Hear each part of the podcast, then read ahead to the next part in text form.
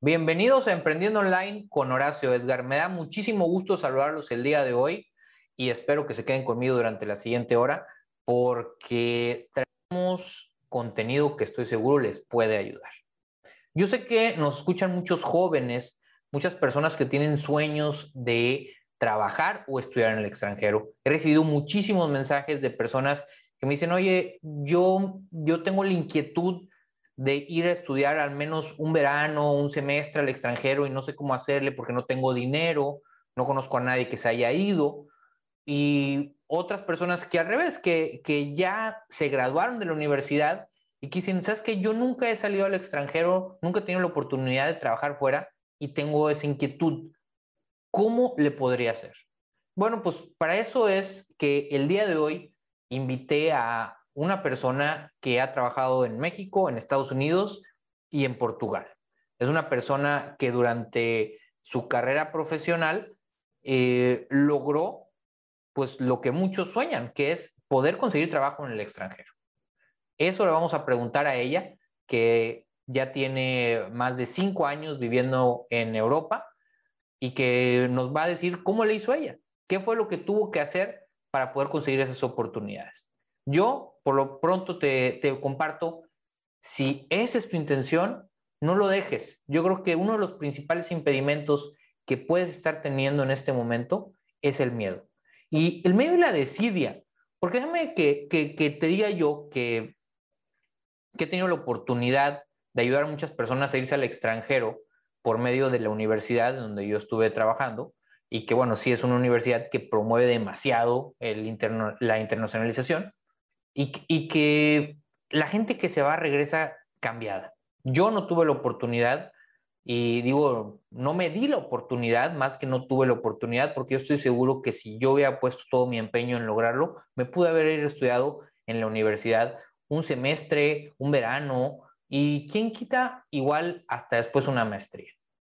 No fue, no tenía la motivación, no tuve la motivación suficiente para hacerlo, y hoy te puedo decir que, yo sé que no debe haber, me arrepiento de, pero sí es algo que me hubiera gustado hacer. Es algo que ya ¿sabes qué? Sí me hubiera gustado estar en el extranjero al menos un verano, es más, me hubiera gustado estar seis meses, ¿verdad? experimentar lo que es realmente vivir tanto la vida de estudiante y después hasta también trabajar en el extranjero. Trabajar todavía puedo, obviamente, pero pues creo que sinceramente ya estas etapas del partido, más que trabajar para una empresa, sería irme a trabajar en otro país, pero estaría trabajando igual que trabajo aquí, porque mi trabajo se hace igual de cualquier parte.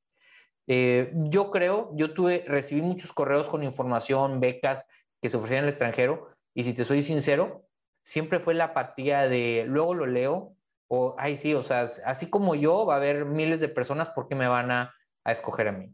Y yo creo que no debes de tener esa apatía, yo creo que debes de, si realmente es tu intención, y yo creo que puede ser un diferenciador sumamente importante en la carrera profesional de una persona, el estudiar al menos un semestre o un verano en el extranjero, por, por muchas cuestiones. Y te puedo decir algunas. La primera, que te abre la mente. Es decir, te permite ver cómo en otros países, y si te vas a un país que tenga mejores circunstancias que la de México o el país en el que tú estás, pues te puede ayudar a ver que puedes conseguir mejores cosas puedes platicar con personas que, han avanzado en su vida y que eso te abra la mente para decir, yo quiero eso, yo quiero vivir en un lugar que tenga estas condiciones, yo quiero, uno es, o me voy a ese país a vivir porque me encantó, o dos, voy a hacer que mi país, mi ciudad, mi estado se convierta en aquello que vi. Oye, yo vi que hicieron esto y estaba bien padre, yo vi que tenía este tipo de beneficios y eso te da una perspectiva diferente. Muchas veces estamos acostumbrados a escuchar y ver lo mismo porque hemos estado viviendo todo el tiempo en el mismo lugar y en el mismo país. Si no conoces otras culturas, otra manera de hacer las cosas, rara vez vas a poder hacer cosas diferentes. Entonces, sí te lo recomiendo mucho. Si estás en la universidad, vete a estudiar al extranjero. Eh, le vamos a preguntar a la invitada del día de hoy, que se llama Alina Divela, y cómo le hizo ella para poder ir a trabajar a Estados Unidos y para irse a trabajar a, Europa y que nos diga, bueno, hoy en día le voy a preguntar, ¿cómo te puede ayudar a ti que estás estudiando hoy a irte a estudiar al extranjero? Porque lo que sí te puedo decir yo, porque lo sé, es que hay becas que se desperdician. El gobierno de México, el gobierno de casi todos los países desperdician becas de, porque las personas no se quieren ir a estudiar al extranjero. Entonces, si esa es tu intención, te digo, métete a las páginas de las embajadas, busca literal en Google y pon becas en Canadá, becas en Estados Unidos, te metes a los gobiernos y empieza a buscar o busca grupos de Facebook o busca en conocidos que estén trabajando o estudiando en el extranjero y le, oye, me interesa irme para allá, ¿dónde, con quién puedo hablar, qué puedo hacer? Pero lo que sí es definitivo es, necesitas poner manos a la obra.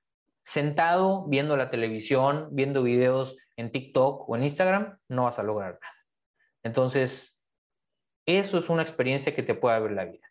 ¿Cómo, ¿Cómo hacerle y quieres más tips? Bueno, no te vayas, porque durante el día de hoy vamos a platicar con Alina, que como ya te dije, trabajó en Estados Unidos, trabajó, trabaja actualmente, hoy ya tiene cinco años trabajando en Europa, entonces pues ya básicamente eh, yo que la conozco, que fui colaborador de ella en el pasado, mientras ella trabajó en México, trabajé con ella y, te puedo decir que pues ya lleva más tiempo trabajando en el extranjero que en México. Entonces, es una historia de éxito. Si a ti te interesa cómo vivir en el extranjero, cómo trabajar en el extranjero, cómo estudiar en el extranjero, creo que esta entrevista no te la puedes perder.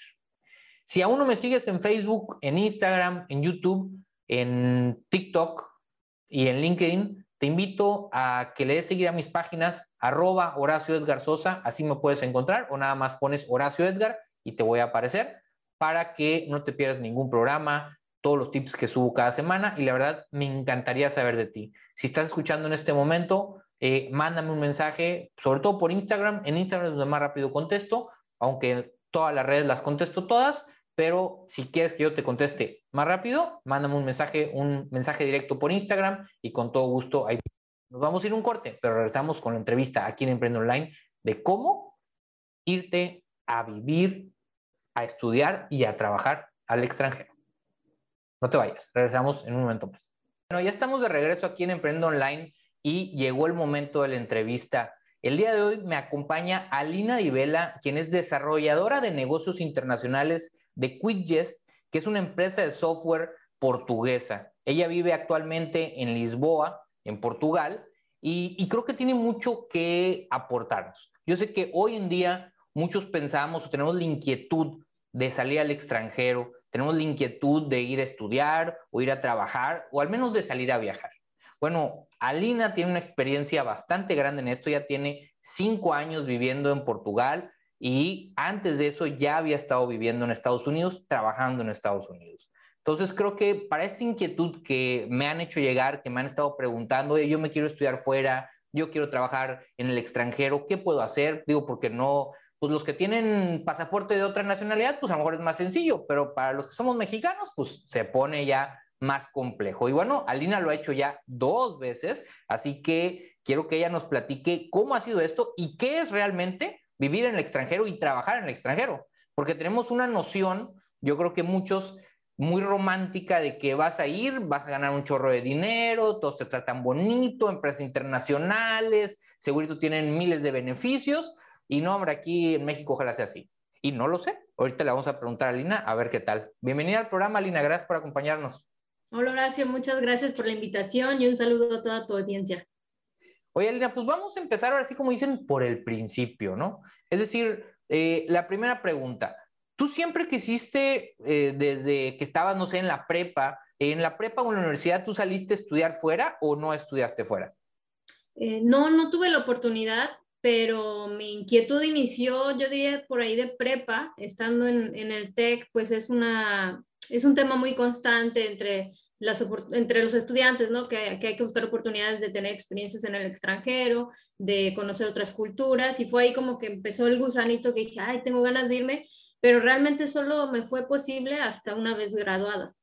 Oye, y a ver, ahorita empezando por ese tema, como la parte de estudiar en el extranjero. Tú estás trabajando en el extranjero y has trabajado en el extranjero, trabajado aquí en México también.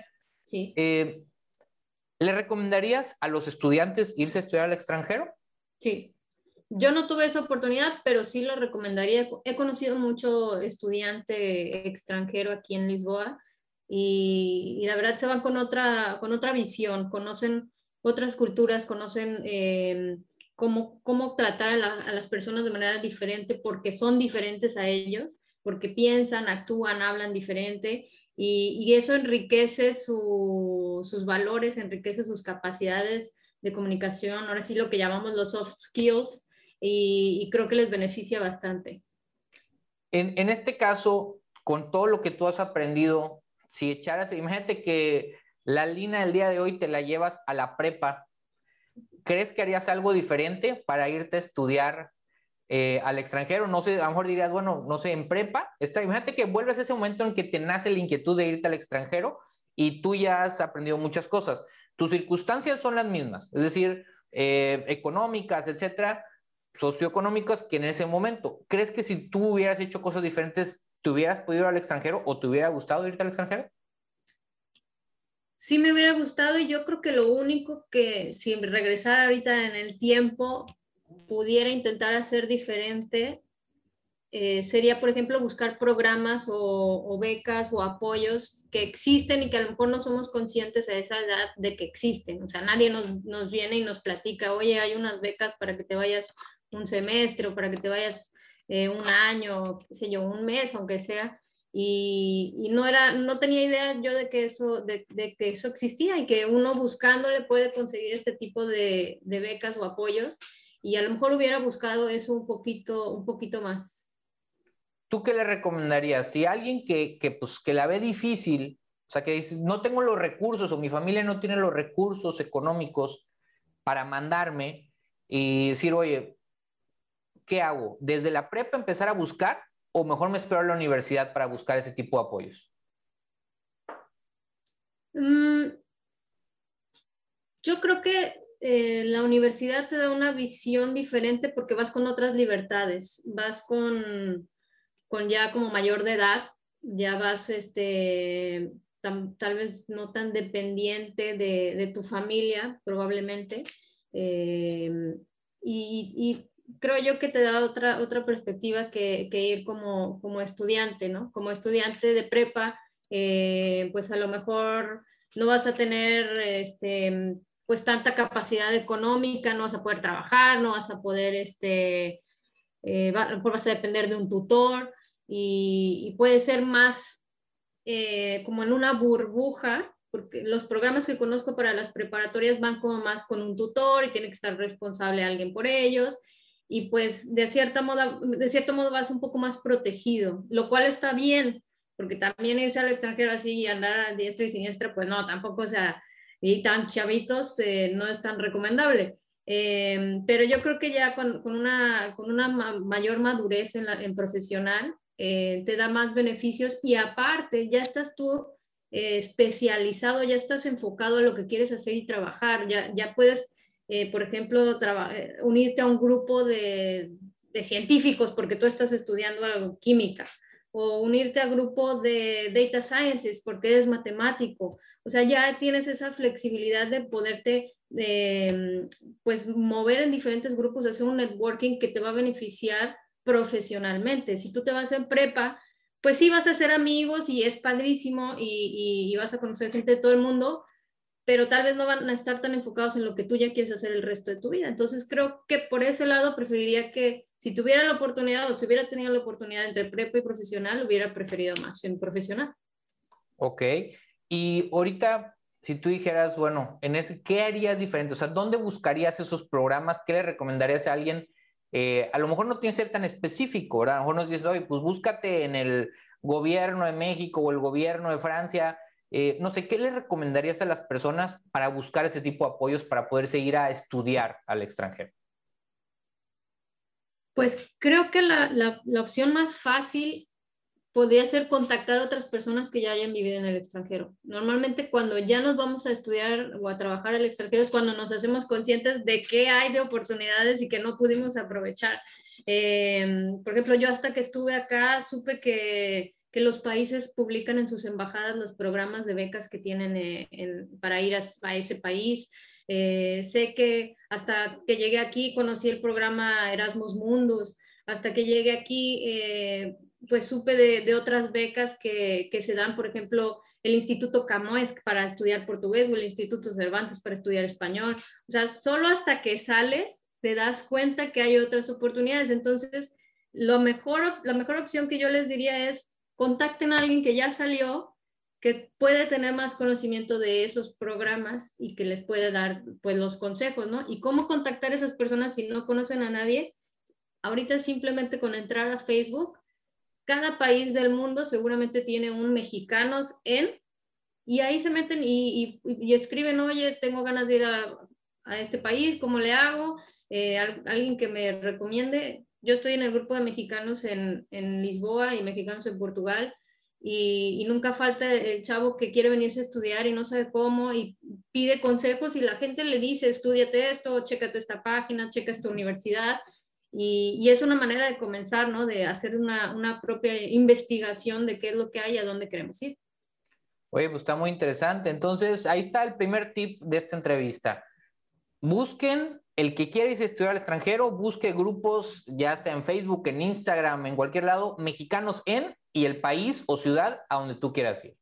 Y bueno, o, varias, ¿verdad? Puedes hacer, buscas en Estados Unidos, buscas en Europa, donde tú quieras, y pues de ahí puedes buscar todo este tipo de, de apoyos. Y el segundo dijiste que a lo mejor no sea tan sencillo, pero a lo mejor buscar en las embajadas, ¿no? Lo que decías hace un momento, que, que buscas en las embajadas de ese país en México, es lo que entiendo. O sea, en la página de internet de, de esos gobiernos y algo puedas encontrar también, ¿no? Exactamente, las páginas de las embajadas o las, los ministerios o secretarías de relaciones exteriores también de cada país publican los concursos que tienen para, para atraer jóvenes estudiantes o eh, pues normalmente son estudiantes de maestría, de posgrados, de, doctorados, em, pero hay también de, de otros, de carreras probablemente y puedan encontrar. Por eso te digo también, em, de carreras más fácil que de prepa no he visto ningún, ningún este, ninguna beca o ningún apoyo para, para, para preparatoria. Casi siempre son carreras eh, universitarias y maestrías o doctorados. Oye, y es muy diferente, vamos a suponer que yo voy a estudiar ingeniería industrial en, en Lisboa en lugar de en México. Eh, ¿Tú crees por que, que, estén diferentemente capacitados? Y obviamente depende mucho de la universidad y a dónde vayas, ¿verdad? Pero me refiero en, cuanto a carreras técnicas, oye, soy eh, contador público, pues a lo mejor no es lo mismo por los conceptos de contabilidad, ¿verdad? Pero a lo mejor medicina, pues debe ser lo mismo, ¿verdad? Todos somos iguales. Eh, ¿Tú crees que hay alguna diferencia en eso o le dirías, no, no te preocupes, estudia donde tú quieras? La carrera completa. Pues mira, no, no te puedo decir con, con, como decimos, con los pelos de la burra en la mano, porque no he estudiado eh, estando en el extranjero, o sea, solo me he dedicado a trabajar. Sí he estudiado algunos cursos online, pero no he estado en una universidad extranjera eh, como para hacer el comparativo. Lo que sí te puedo decir es que, mm, por ejemplo, para ciertas carreras, eh, sí es complicado el hacer el trámite de revalidación o sea, si tú quieres estudiar una carrera en, México y luego irte al extranjero y que sea, que sea válida, pues no, no es tan fácil, ¿no? Ok, entonces, eh, a ver si ahorita nos vamos a ir un corte y regresando nos platicas cómo le hiciste tú para poder revalidar tu carrera ya estando en el extranjero. Y para todas las personas que digan, oye, pues sabes que ya conozco a alguien que trabaja, que está en Lisboa y está trabajando por allá, que a lo mejor me puede dar algún tip. ¿Cómo se pueden poner en contacto contigo si les interesara, pues, preguntarte alguna cosa o en un momento dado irse a Lisboa? Claro que sí, ahorita lo platicamos. Bueno, perfecto. Pero, ¿y dónde se ponen en contacto contigo, eh, Alina? Ah, bueno, eh, me pueden un mensaje o un correo?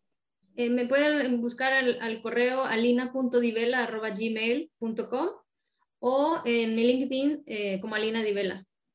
Bueno, pues ya lo escucharon, no se vayan porque regresando le voy a preguntar a Lina que nos diga, bueno, ok, eso fue su prepa y su universidad donde ella no se fue, pero yo ya sé que ella se fue a trabajar a Estados Unidos y cómo le hizo. Bueno, pues yo creo que esa es la inquietud de muchísimas, yo creo que es la inquietud más popular de la gran parte de los estudiantes que quieren trabajar fuera. Dicen, ah, quiero ir a Estados Unidos porque nos queda aquí en corto. Bueno, ¿cómo le hizo a Lina? Eso no lo platicas después del corte. No se vayan, regresamos con más aquí en Emprendo Online.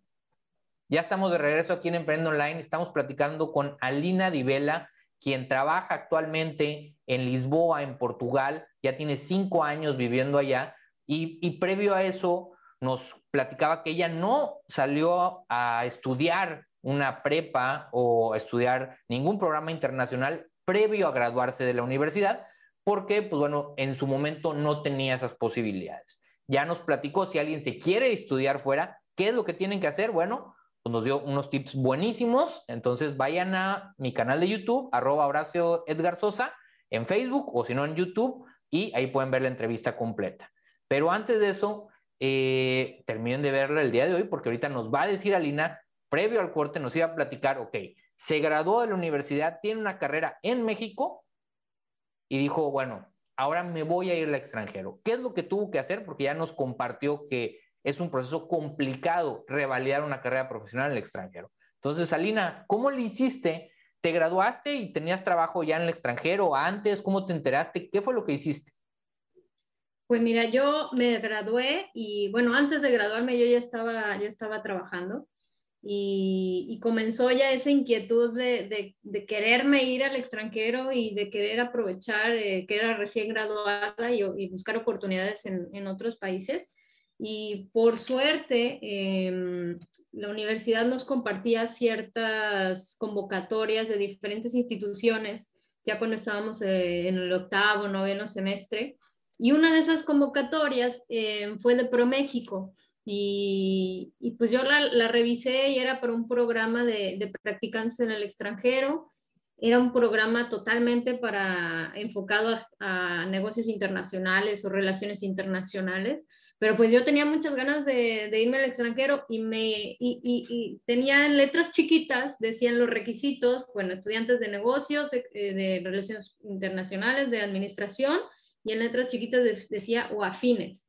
Yo no sabía antes que el afín te daba, te abría todas las oportunidades del mundo. Ahorita también si buscan un trabajo y dice carreras, y no, no está la tuya, pero dice afines, agárrense de eso. Porque fue lo que hice, o sea, decía afín y yo estudié mercadotecnia y entonces dije, pues dice afín, vamos a intentar. Mandé mi, como, mis documentos para, para la convocatoria eh, era un concurso organizado por ProMéxico que apoyaba a los jóvenes a irse seis meses a, representar una, una, empresa mexicana a diferentes partes de, del mundo. Y entonces, pues apliqué y pasé todo, empecé, comencé a pasar las, las, pruebas y al final las pasé todas. O sea, la última era una, incluso una entrevista en, en la Ciudad de México y pues eran como cinco o seis directivos de ProMéxico. Era, era un programa bastante especial de, de, de ProMéxico que tenían y cada año ya llevaban varios años haciéndolo y cada año eran más y más. Y ese año de todo el país se seleccionaron 50 estudiantes y pues entre esos 50 quedé yo y fue un día muy feliz, este, no, me lo, no me lo creía. Y, y entonces la primera parte era saber que era seleccionada y la segunda parte es, era que te, que te asignaran una compañía, ahora tenías que hacer eh, entrevistas con las diferentes empresas que, que estaban como parte del programa. Y bueno, me tocó... Antes, antes de, que, de que sigas con, con esa parte, aquí me, me, entran varias dudas. La primera es, ok, estabas tú, digo, yo, yo tengo esa misma experiencia, estudiamos en la misma universidad, de hecho, Alina y yo, aparte, fuimos colaboradores, trabajamos en la misma empresa hace un tiempo, buena amiga Lina. Eh, y, me llegaban muchos correos. Yo sinceramente nunca apliqué para nada, aun cuando tenía la intención o, las ganas. Y, mucho era porque, ay, o sea, ni me van a escoger. O sea, van a llegar de pues, 50 mil de toda la universidad, ni me van a pelar.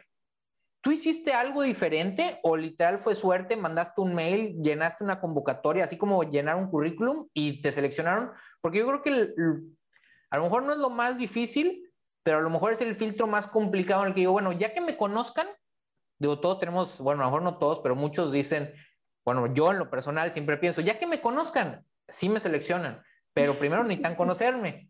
Entonces, es ese paso de, de que soy un email, soy un número, soy un papel más, ¿fue así random a la suerte o hiciste algo para intentar llamar la atención? Pues es que precisamente ese es el filtro, Horacio. hacer difícil el proceso es como ellos empiezan a filtrar y a filtrar y a filtrar porque deben recibir eh, miles de convocatorias y, y, al final solo escogen a 50 de todo el país y gente muy capacitada. Entonces, el primer filtro es precisamente hacerla complicado, ¿no? Entonces, entre lo complicado que había, era, tenías que, que bueno, tenías que cumplir 600 puntos del TOEFL, tenías que, que, tener evidencia de que hablabas un tercer idioma, eh, tenías que tener más de 90 de promedio, este, no recuerdo si pedían hacer alguna carta de intención o algo así, pero era mucho papeleo. Entonces, este, y tenían muy poco tiempo para juntarlo. Entonces yo me acuerdo que esa semana estuve como loca buscando cómo, cómo reunir toda la documentación que pedían los comprobantes y al final lo, lo entrega la universidad, la, responsable en aquel entonces, y, y ellos mandaban a, los candidatos de cada universidad. Y, y, después eran entrevistas online y, este, y la entrevista presencial. Entonces, lo difícil era, fue juntar todos los documentos y, entregarlos, ¿no? Eh, entonces, pues era quitarse esa idea de, ay, son muchos, este, pues, ¿para qué participo si ni en mi carrera ni voy a quedar y ni hablo también francés? O sea, es quitarnos esas obstrucciones que, que solitas nos iban bloqueando el camino, ¿no? Y pues fue lo que hice, dije, pues no pierdo nada de intentar, no me cobraban por participar, entonces pues, pues me arriesgué.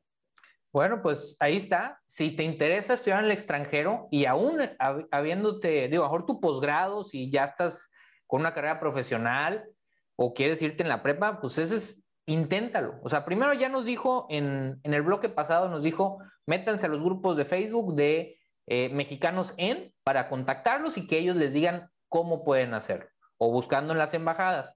Y ahora, el segundo gran tip es pierde el miedo. Es decir, inténtalo. Yo, yo le digo, Horacio Edgar, nunca pasó esa, esa etapa, nunca venció ese miedo de decir, yo sí lo voy a mandar. Yo no, la verdad, no tenía tantas ganas, evidentemente, ¿verdad? Pero bueno, si tú tienes esa inquietud, no tengas miedo y ten fe, ¿verdad? Porque yo creo que es importante decir, sí se puede. Aquí tienes una persona que ya lo hizo y si te metes a esos grupos de Facebook vas a encontrar cientos de personas o miles de personas realmente que están viviendo en el extranjero y van a hacer, están haciendo lo que tú quisieras hacer.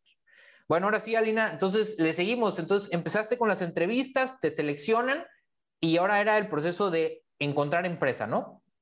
Sí, y también eran entrevistas, esas ya eran eh, telefónicas y, y, pues bueno, tuve dos, tres, incluso me re recuerdo bien, una sí fue presencial en la Ciudad de México y me tocó un temblor, entonces nunca había sentido un temblor hasta esa entrevista, y este, pero no quedé en esa empresa, eh, quedé, quedé en una empresa de, de Veracruz, es una empresa de licores, se llama Licores Veracruz, eh, y eh, iba a ser encargada de representar a su marca de ron en Estados Unidos. Y me tocó en Houston, entonces estuve como representante de la marca en Houston y me tocó hacer de todo, o sea, sin presupuesto, tocar puertas, ir a restaurantes, presentarles el ron, hacer tastings de, de, de la bebida, explicarles a qué sabía, todo. Sí, pero antes de eso, una pregunta. En este caso, para irte a trabajar, y yo, ya estabas graduada tú, o bueno, estabas en proceso de graduar, no, ya graduada, ¿verdad? Sí, ya graduada. Ok, entonces ya estabas graduada. Eh, la empresa o este, digo, cada programa va a ser diferente, ¿va? Para que no malinterpreten, pero en este caso en el que tú estuviste ahí en ProMéxico, ellos a partir de ese momento te pagaron todo. Decir, oye, ya te quedó con esta empresa de licores y te vas a ir a Houston. Y a partir de ese momento ellos te pagan todo para que tú te pudieras ir o cómo estuvo ese proceso del dinero, ¿no? Es que yo me tuve que pagar mi boleto de avión. Eh, ¿Cómo fue esa experiencia para ti? La verdad, ese programa estaba muy bien eh, porque primero te pagaban una capacitación de dos semanas en la Ciudad de México. Eh, bueno, todo era reembolso, ¿no? Pero bueno, te daban el dinero para la capacitación, te daban el dinero, las empresas si, si querían hacerte la entrevista presencial te pagaban, este, mm, para la capacitación que tuve que hacer en la, empresa en, Córdoba, en Córdoba, Veracruz, también la empresa pagó todo. Eh, para comprar los boletos también, bueno, los compré yo, pero después eh, ProMéxico lo reembolsaba y estando en, en ProMéxico tenía un sueldo pagado por, por ProMéxico.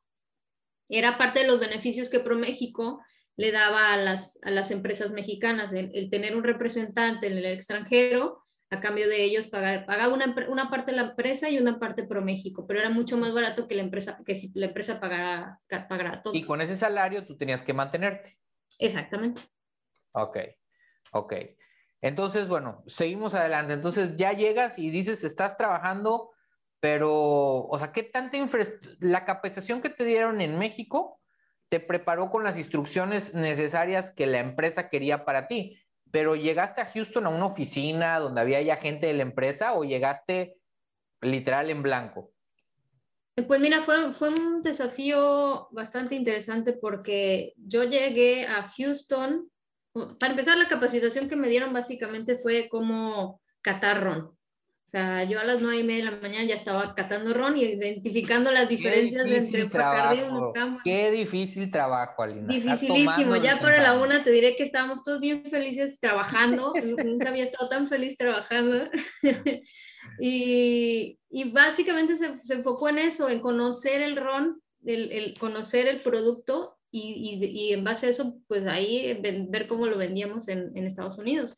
Llego en Estados Unidos y mi oficina era con la distribuidora, que eran primos de la empresa en Veracruz. Eh, pero eran primos que también, em, empresas familiares, ya sabes que a veces no, no, no se llevan bien, entonces uno decía una cosa, otro decía otra, entonces yo tenía dos jefes, tenía el jefe en México y el jefe en, en Estados Unidos. Oye, pues qué interesante, la verdad creo que desde ahí ya vamos viendo mucho valor agregado de lo que nos estás compartiendo. Y después de eso, ¿cómo ya estando allá, qué fue lo que lograste? ¿Cuál fue tu experiencia? Si lo pudiéramos resumir, pero eso no lo compartes ahorita después del corte, ¿ok? Y para todos los que nos están escuchando, si alguien dice, oye, a ver, me interesa ese programa Pro México, lo que tú hiciste, ¿en dónde se pueden poner en contacto contigo, Alina? Pues eh, les recuerdo en, mi LinkedIn, eh, Alina Divela, o en mi correo electrónico alina.divela.gmail.com. Bueno, eh, no se vayan porque regresando nos va a decir ahora sí cómo fue que no solo estuvo ahí en Houston, sino que hoy tiene cinco años Alina trabajando en Lisboa, en Portugal. No se vayan, regresamos con más aquí en Emprendo Online.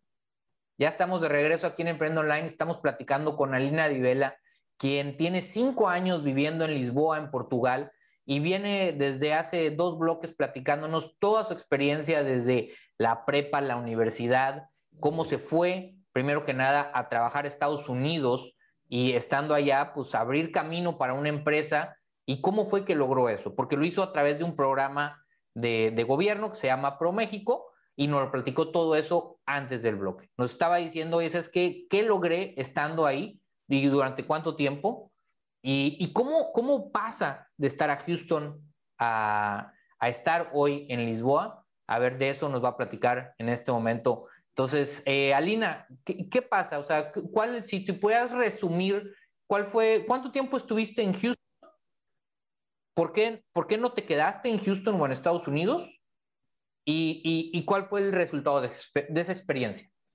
Ok, en Houston estuve eh, un poquito más de seis meses. Em, no me quedé porque la empresa decidió que no iba a, continuar con ese proyecto. Éramos dos becarias, yo estaba en Houston y había otra chica en Los Ángeles y al final decidieron no, avanzar con el ron. Ellos eran más fuertes con el tequila, eh, entonces dejaron de lado el, proyecto del ron y me imagino que también ya no tuvieron el apoyo de, de ProMéxico. Y, entonces me, regreso a, México, ¿no? Después de esos seis meses. Y esos seis meses pues, fueron bastante buenos para mí, aprendí de todo, eh, desde vender el ron en, las licorerías hasta hacer networking, eh, conseguir publicidad en revistas gratis totalmente, porque yo no tenía presupuesto casi para nada. Em, hacer contactos, participar en eventos y al final, eh, entre mi colega que estaba en Los Ángeles y yo, pues aumentamos las ventas del ron en un 60% y pues fue bastante satisfactorio como para hacer mi primera experiencia internacional. Pero pues bueno, acabo ese proyecto y me regresé a, a México a trabajar. Ok, que ahí fue donde trabajamos juntos. Exactamente. Y, y después, eh, ¿cómo llegas a Lisboa? ¿Ok? Eh, y bueno, una, pregunta antes, así brevemente, para, para, que nos dé tiempo de platicar sobre todo lo de Portugal. Eh, estando en Estados Unidos, ¿no buscaste oportunidad de, quedarte en alguna otra empresa? Es muy complicado porque llevas la visa específicamente con esa empresa. Eh, ¿qué, le recomendarías a, lo mejor a alguien que se va a ir a un programa similar de prácticas que dice, yo sí me gustaría quedarme en Estados Unidos o, o de plano no se puede?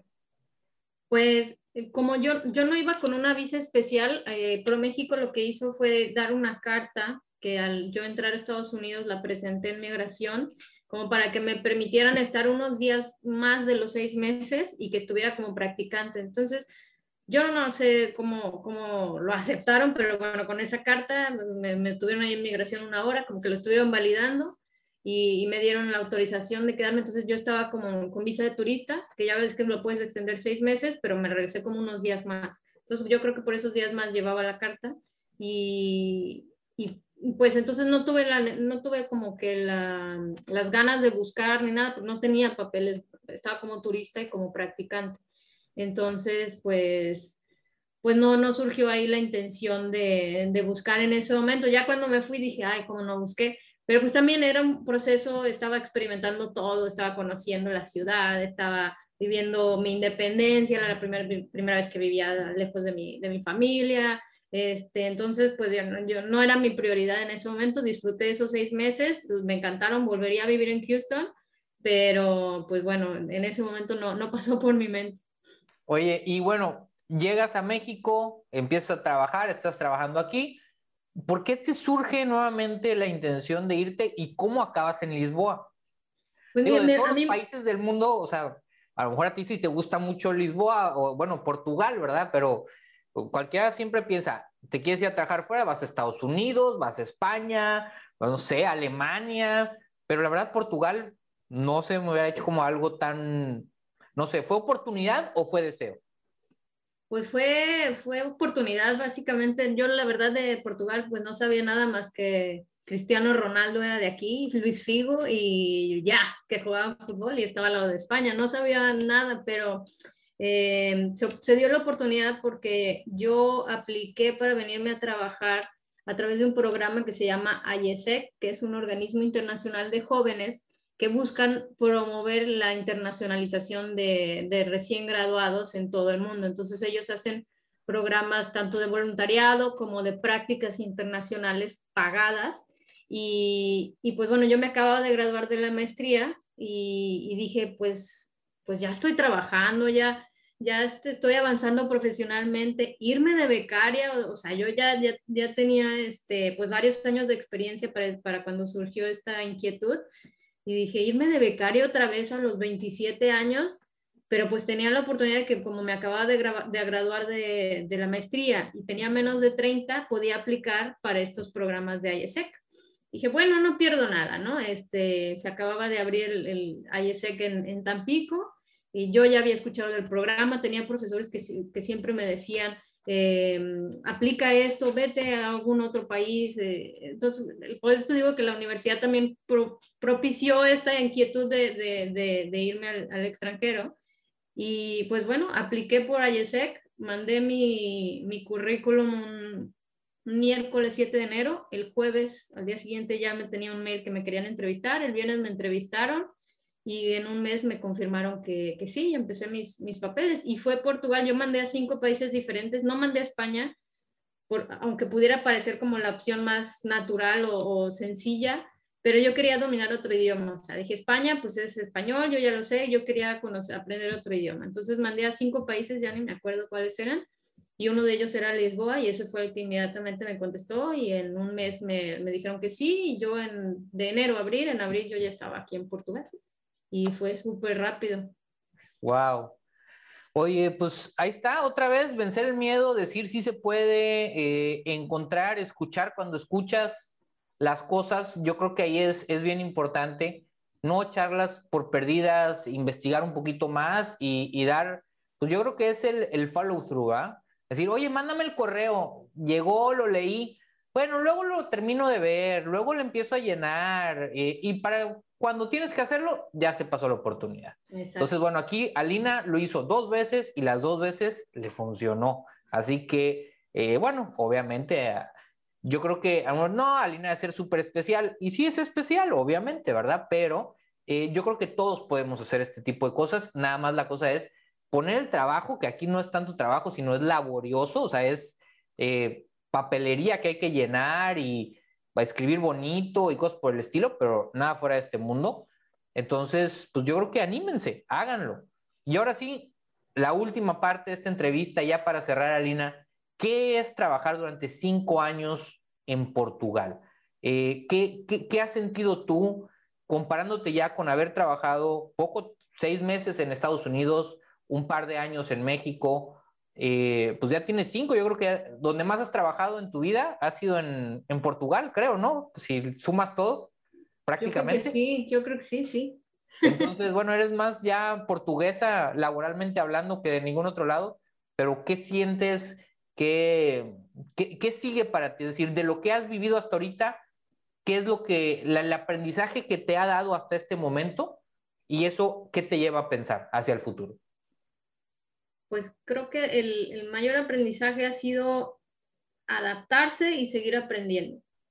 Eh, desde que llegué me di cuenta que aquí es totalmente diferente a México, empezando porque los otros compañeros, o sea, también son personas con, con maestría, con tres, cuatro idiomas, o sea, los jóvenes que, que, salen de la universidad salen súper preparados y entonces cuando uno llega a, a buscar empleo o al área profesional, pues te topas con que pues está más competitivo, ¿no? Entonces eh, tienes que buscar seguir aprender, este, seguirte capacitando, hacer cursos y adaptarse a, eso, a que, a que la competencia es, difícil, adaptarse a la forma de trabajar, las formas de pensar. Eh, las dos empresas en las que he estado acá, pues los dueños son portugueses y, son diferencias culturales que a veces también nos tenemos que, adaptar y ser conscientes de, que aquí no es como en México, desde algo tan simple y burdo como el, cuando alguien cumple años, aquí llevan un pastel así, lo cortan en 25 pedacitos y te cantan las mañanitas, te comes el pastel y te vas. En México no, tenemos un poquito más de tiempo de hacer team building y todo. Desde algo tan simple como algo de, mm, no sé, cómo tratar con un cliente, de, las diferencias de que ellos prefieren con un mail y en el mail les dices que sí, es que sí, o sea, no es como, sí, hay a ver, a ver si después me acuerdo, o, te digo que sí y después pues nos volvemos a poner de acuerdo y después nos volvemos a poner de acuerdo, o sea, como que hay diferencias eh, en las maneras de trabajar, obviamente, y de pensar. De, ¿Qué, es, ¿Qué es lo que más te ha sorprendido? O sea, ¿qué dices Lo que más me sorprendió en, estando en Portugal, ¿qué es? puede ser de trabajo, puede ser de la vida, de la, interacción con las personas. ¿Qué es lo que más te ha sorprendido? O lo pues más diferente, pues. Me sorprendió que siendo un país que, que consideramos latino, o sea, e, es un país latino que supuestamente bueno, les gusta el fútbol, que, que, hablan un idioma muy parecido al de nosotros. Pensaríamos que a lo mejor son como hasta los brasileños, ¿no? Por, por el portugués, diríamos. Pero sí me sorprendió que al final los portugueses eh, son bastante fríos en cuanto a, a, a, sus relaciones interpersonales. No, no tienen tanto contacto. O sea, son buenas personas, son muy amables, te atienden, pero entrar a su círculo de amistad es complicado y, y hasta se siente como si dije, ah, estoy en país nórdico, ¿qué? ¿No? O sea, sí es difícil entrar ahí en, su círculo, pero ya una vez que estás ahí, es, son, son gente muy amable, muy buena y, muy linda. Oye, Arina, pues muchísimas gracias por, por, compartirnos todo esto. Yo creo que nos diste lecciones muy valiosas para cualquier persona que quiera o irse a estudiar o irse a trabajar al extranjero. Yo creo que si tienes esa inquietud, si estás escuchando esta entrevista o estuviste viéndola, creo que lo puedes lograr. Yo creo que hay infinidad de programas, infinidad de becas. Eh, conozco muchísima gente que los recursos económicos eran un, impedimento, pero a la hora de buscar este tipo de apoyos y programas, se rompieron y bueno, han hecho historias increíbles de éxito como la de Alina entonces, no te limites. Si es lo que quieres nada más, quítate la flojera, pierde el miedo y atrévete. Entonces, Alina, muchísimas gracias por estar con nosotros el día de hoy. Si alguien quiere ponerse en contacto contigo, eh, le interesa saber más sobre Portugal, la vida laboral o lo que has hecho, ¿en dónde se pueden poner en contacto? Pues en mi LinkedIn, Alina Divela, o en mi correo electrónico alina.divela.gmail.com, o también eh, se me había pasado decirles, eh, soy fundadora de la, de la, Red Global MX Capítulo Portugal, que es una asociación de mexicanos aquí en, en, Portugal. y con todo gusto podremos apoyarlos en, en lo que sea necesario, dudas, este, tips. Eh, búsquenos en, en, Facebook como Red Global MX, capítulo Portugal, y también los podemos apoyar por ahí. Bueno, pues muchas gracias por estar con nosotros el día de hoy. Espero que les haya gustado la entrevista, les haya servido y acuérdense, hay que vencer el miedo, hay que atreverse para poder lograr los sueños. Alina lo hizo y tú también puedes hacerlo. Muchas gracias por estar con nosotros y recuerden, moneticen sus ideas. Nos vemos y hasta la próxima.